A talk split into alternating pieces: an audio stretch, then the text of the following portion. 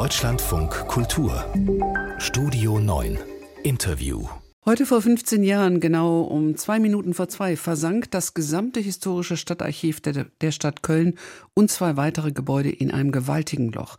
Buchstäblich tat sich die Erde auf über der Baustelle für eine neue U-Bahn-Station. Dabei starben zwei Menschen, kostbare Nachlässe wurden vernichtet oder beschädigt. Und daran wird immer noch und wahrscheinlich auch noch ganz lange gearbeitet. Der Krater ist nach 15 Jahren noch da, soll bebaut werden. Aber was erinnert dann noch an die Katastrophe?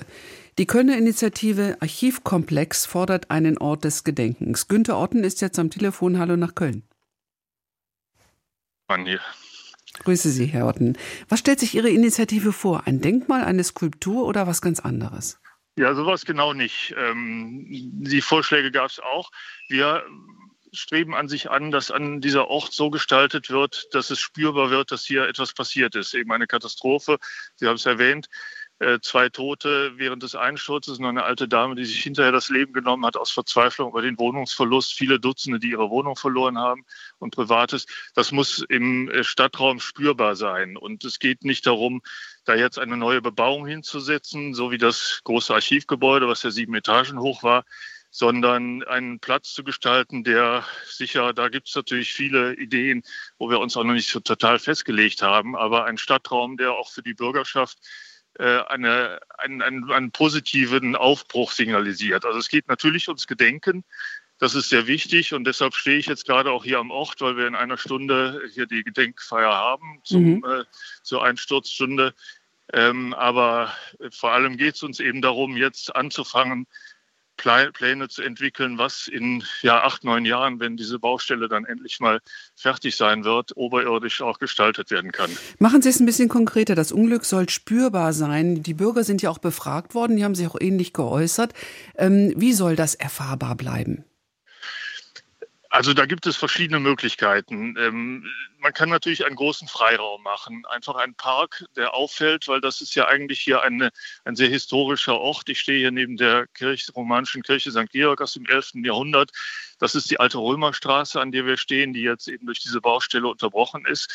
So, wenn da natürlich das Ortsbild sich verändert, ist, ist ja auch schon äh, ein Signal. Aber es könnte natürlich auch ein, ein spektakuläres Gebäude sein, was eben auch äh, Nutzzwecke hat. Äh, es könnte zum Beispiel eine Idee wäre, eine öffentliche Mensa, die vielleicht tagsüber von den Schulen genutzt wird, die hier auch in direkter Nachbarschaft sind und auch ein sehr starkes Kraftfeld sind in, hier in dieser Gegend und die abends für Veranstaltungen äh, geeignet ist, wo man auch sich gerade mal dem Thema vielleicht äh, Umgang mit Verantwortung, Teilhabe der Bürgerschaft am städtischen Leben auseinandersetzt. Äh, solche inhaltlichen Punkte wären eben auch denkbar. Das kann man ja auch mit Kulturveranstaltungen begleiten. Das ist, glaube ich, auch alles mit auf Ihrem Programm. Ähm, wie sieht es denn aus mit den Planungen, die die Stadt Köln hat? Deckt sich das mit dem, was Sie wollen? Äh, also wir bewegen uns langsam aufeinander zu, würde ich mal sagen. Die Stadt Köln hat mindestens zehn Jahre verharrt und wusste überhaupt nicht, was sie machen soll, außer dass sie irgendwie angestrebt hat, dass die U-Bahn irgendwann fährt. So, äh, das hatte sicher auch mit den ganzen juristischen Problemen, Auseinandersetzungen zu tun, dass keiner auch nur eine Andeutung eines Schuldbekenntnisses äh, ablegen wollte. So, jetzt, wir haben uns in dieser ganzen Zeit bemüht, haben auch Informationstafeln hier an den Ort gehängt, die es städtischerseits nicht gab. Äh, und wir haben Ideen entworfen. Wir hatten auch mal die Idee eines unterirdischen Kulturraums, dieser K3-Kulturraum, der eigentlich in diesem KVB-Gebäude äh, entstehen sollte. 600 Kölner Verkehrsbetriebe heißt KVB für die, die nicht in Köln wohnen. Ja, das mhm. sind die Busse und Bahnen. Genau. genau.